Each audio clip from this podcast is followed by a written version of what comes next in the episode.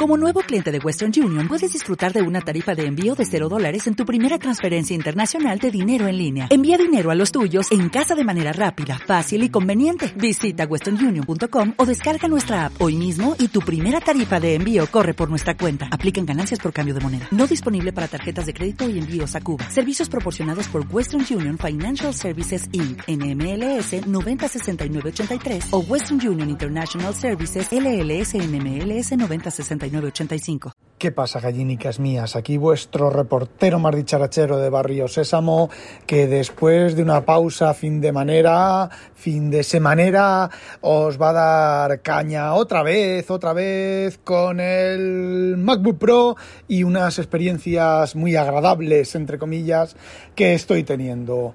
Bueno, recordáis que no recuerdo bien si fue el jueves o el viernes o el sábado o el domingo, ya no recuerdo, le hice reset a la al iCloud Drive del, del, MacBook Pro nuevo y bueno, anoche, cuando esta mañana antes de irme a trabajar, pues no, todavía no tenía disponible el iCloud Drive y ahora el iCloud Drive después del reset es una cosa que no he dicho, que tengo 15 eh, gigabytes. No ya 150, sino 15 gigabytes. Lo he borrado todo. Antes de resetear aquello, lo borré todo, todo, todo, todo y dejé lo mínimo imprescindible. ¿Por qué he borrado todo?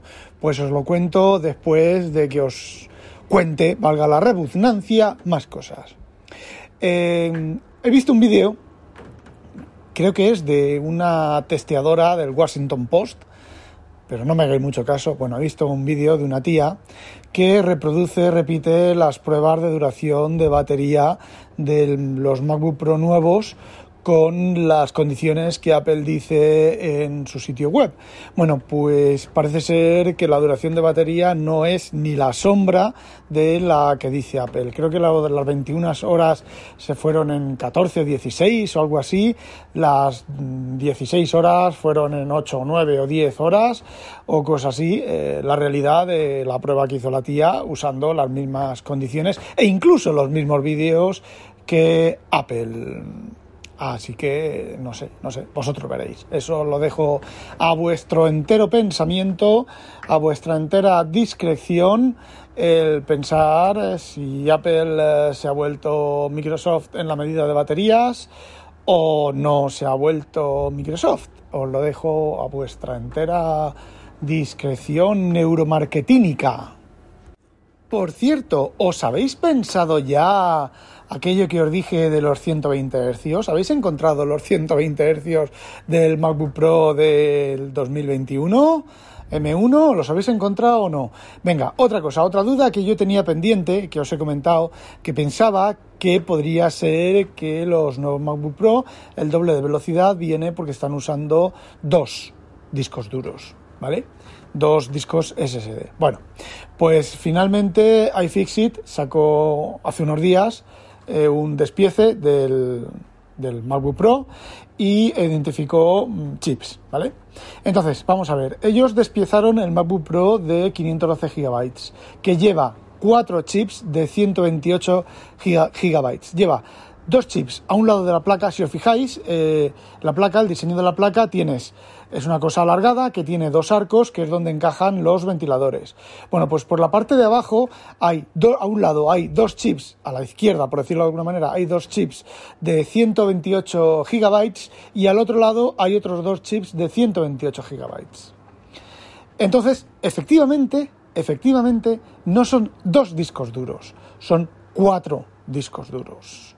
Lo que ya no sé es si un disco duro original llevará dos chips o llevará cuatro chips. Me imagino que llevará cuatro chips por el tema de los cuatro canales.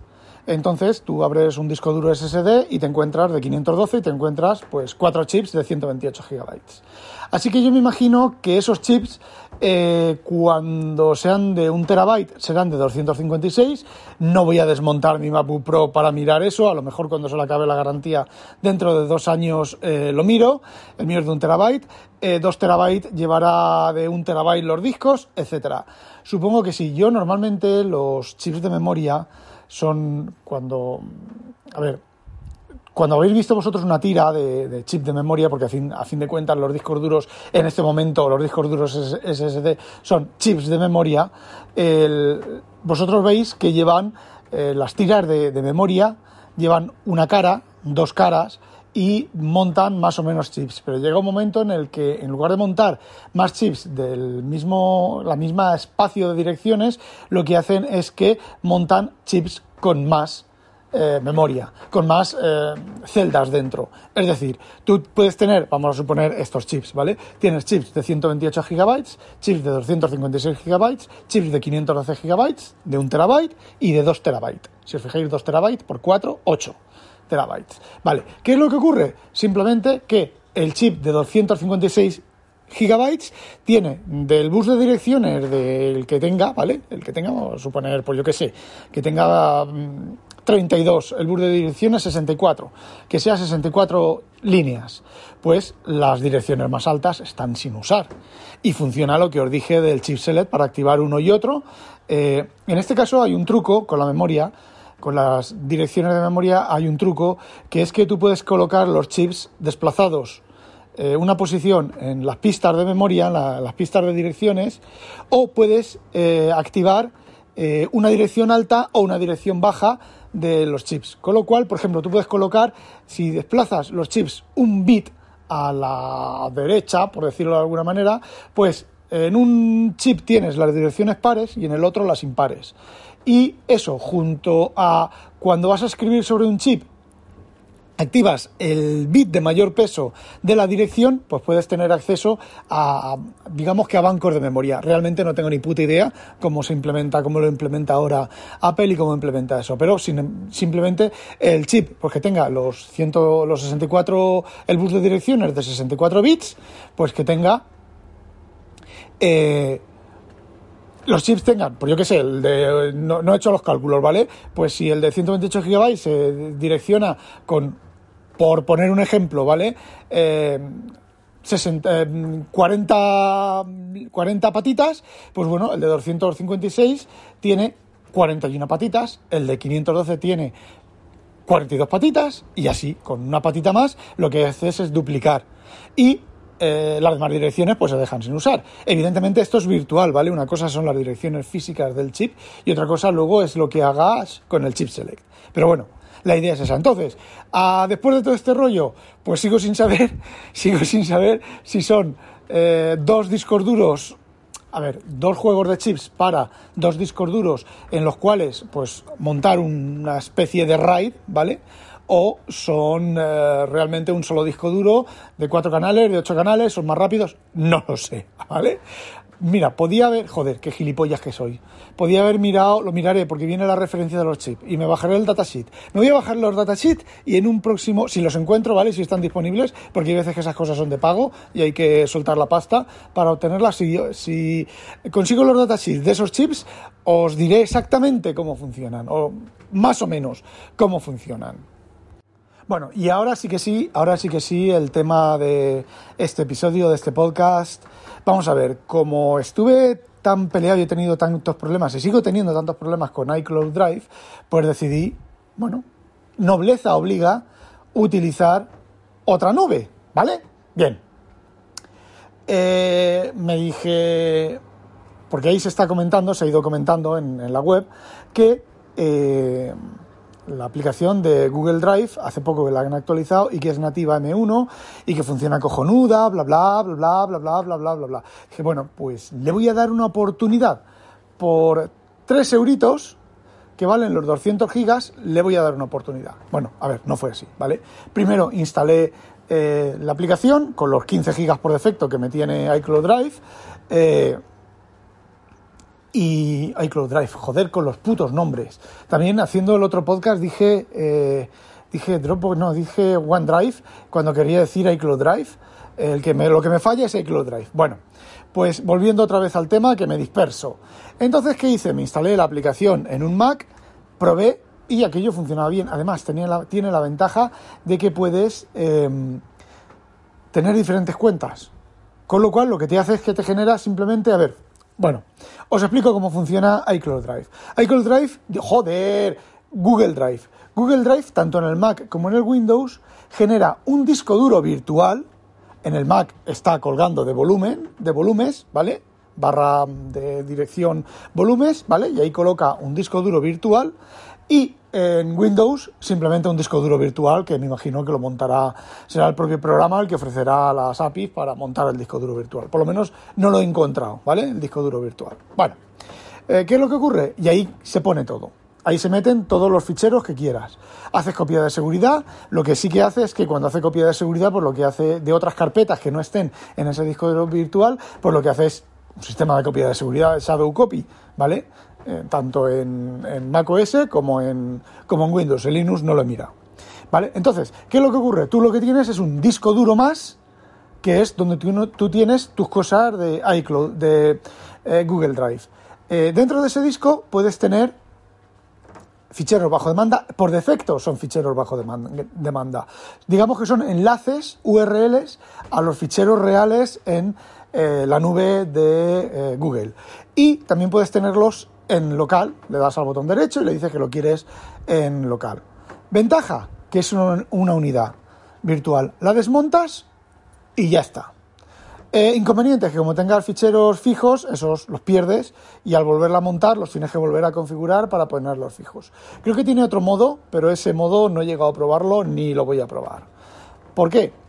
Pues por muy sencillo. Yo empecé, pues subí unos cuantos ficheros, ¿vale? subí una subí los podcasts, todos mis podcasts, todos los míos, los de Inconvenient, las colaboraciones de podcasts, incluso un mega vídeo que grabé, no me acuerdo con quién, con, con Mosquetero creo que fue, y todo está ahí subido, ¿vale? Pues lo subí. 24 gigas. Cojonudo, un rendimiento cojonudo, todo se subió a la primera sin problemas. Entonces, eh, para tener esos 24 gigas, lo que añadí, lo que hice fue comprar 100 gigabytes, un eurito, no, dos euritos, ¿vale? Bueno, pues eh, vale, funcionó, estuvo funcionando bien. Lo abrí en el, en el Windows, lo instalé en el BTO, em, funcionaba bien, funcionaba perfecto. ¿Qué hice ayer? Ayer amplié a 200 gigabytes. ¿Para qué? Para subir mis 300, 400 mil ficheros de la famosa biblioteca que os he comentado, que simplemente lo he estado haciendo como prueba, ¿vale? Bueno, pues la primera en la frente. Me ha estado dando muchísimos problemas la actualización. Parece ser que pueden pasar hasta tardar hasta 24 horas a que un cambio de tamaño se refleje en, en los discos duros virtuales y en los equipos. De hecho, en el equipo del trabajo aún tenía los 15 megas originales en el Mac del trabajo, los 15 megas originales, que está ahí suspendido, lo abro la, tapa y curro con él, o sea, curro con él, miro el correo y las cosas y cierro la tapa. Estaban aún los 15, los 15 megas originales de la semana pasada. Eh, gigas, joder, 15 gigas originales de la semana pasada. Eh, a ver, vale, no es ningún problema, pero sí, en el BTO, por ejemplo, cuando amplié la, la información, la amplié en el trabajo a media tarde, cuando llegué a casa fui a meter los ficheros y sigue empecinado, me dice, fijaos, el disco duro virtual me dice que tiene 70 gigas libres de 200 gigas, pero realmente son 170 libres de 200 gigas, con lo cual no pude copiar esa biblioteca desde el BTO que es donde la tengo realmente, ¿vale?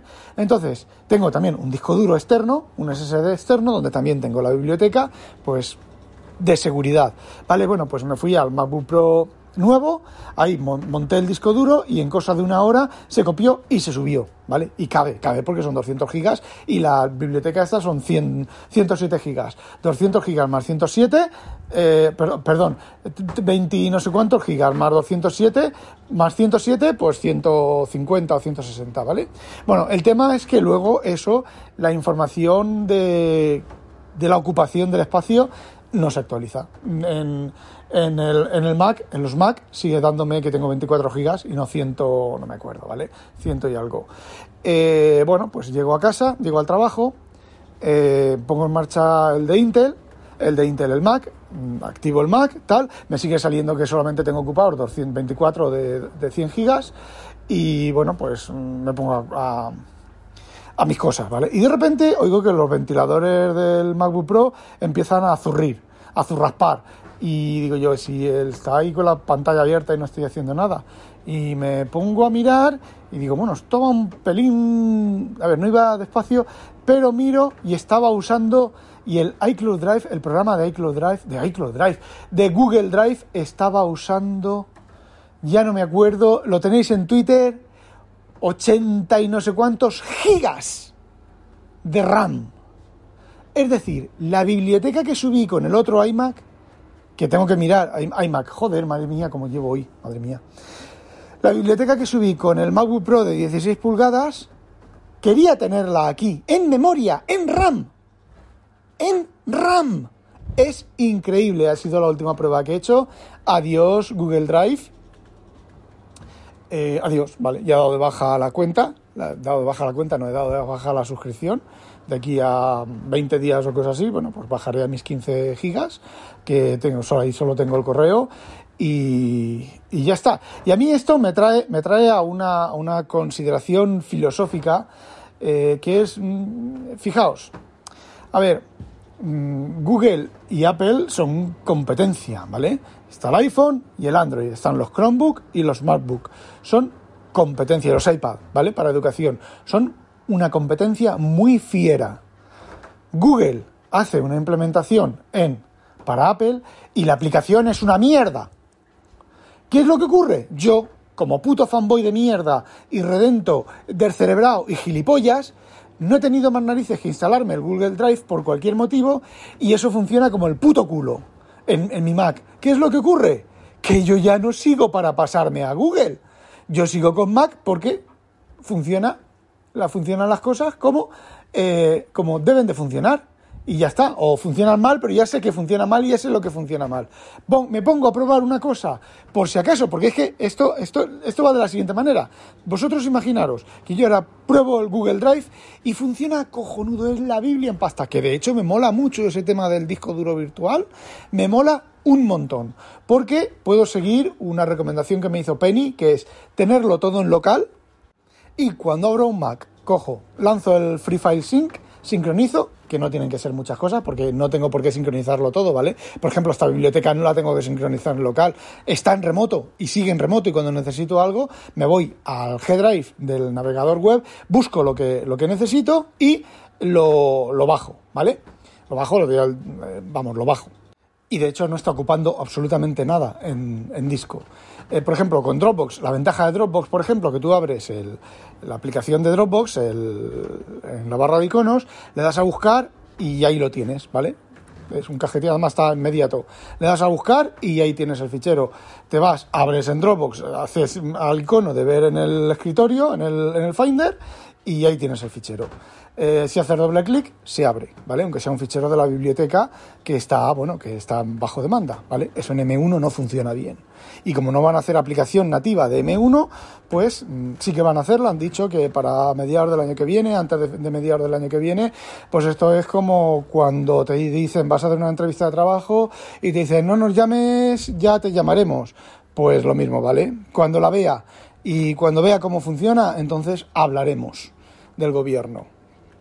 Y bueno, volviendo al tema principal, vamos a ver, si yo pruebo una cosa de la competencia y funciona como el puto culo, luego no esperes que me pase a la competencia. Porque yo, imaginaos, pruebo el Google Drive y funciona cojonudísimo. Digo, bueno, pues ahora voy a dejar de, de leer en ebooks porque ebooks de vez en cuando no sincroniza la posición de lectura.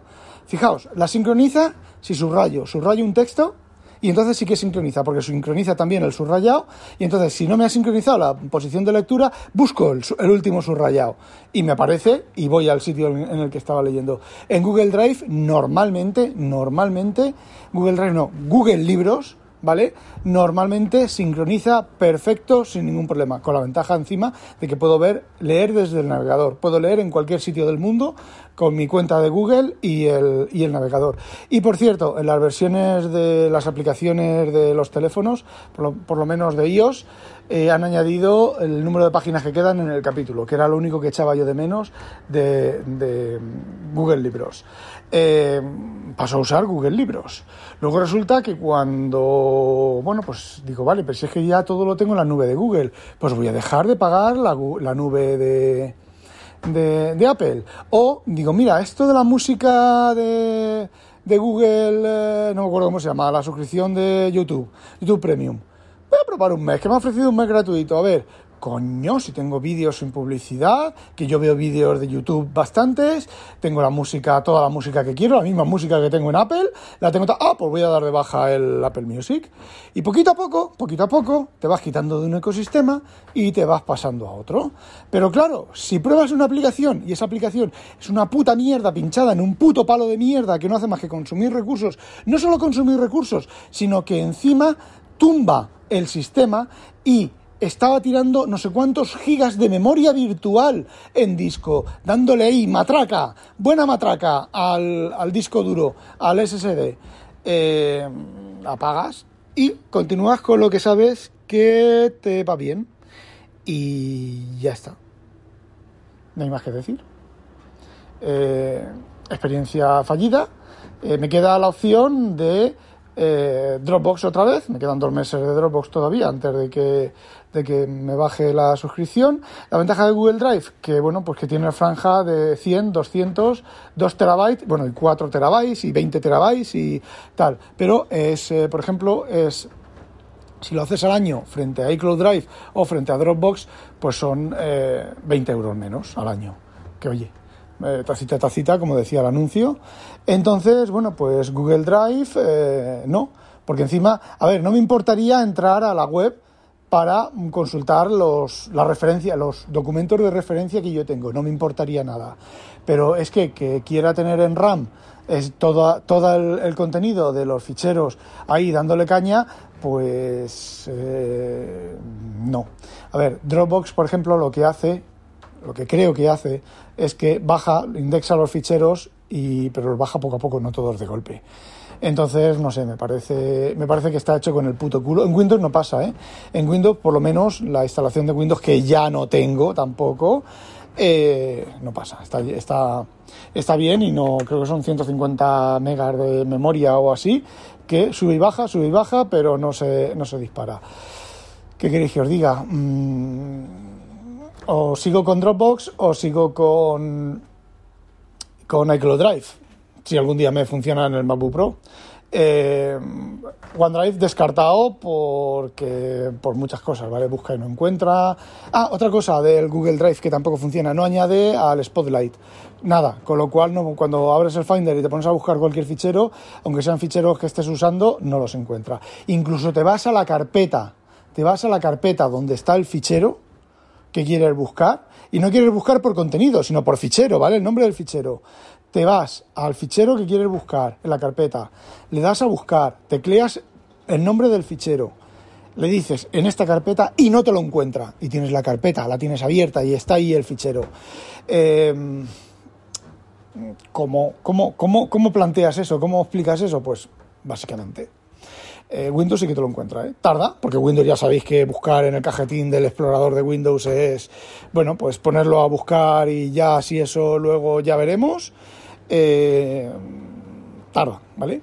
Otra de las cosas que no he comprobado con el Google Drive, pero que ya no voy a comprobar, es los placeholders. Os explico.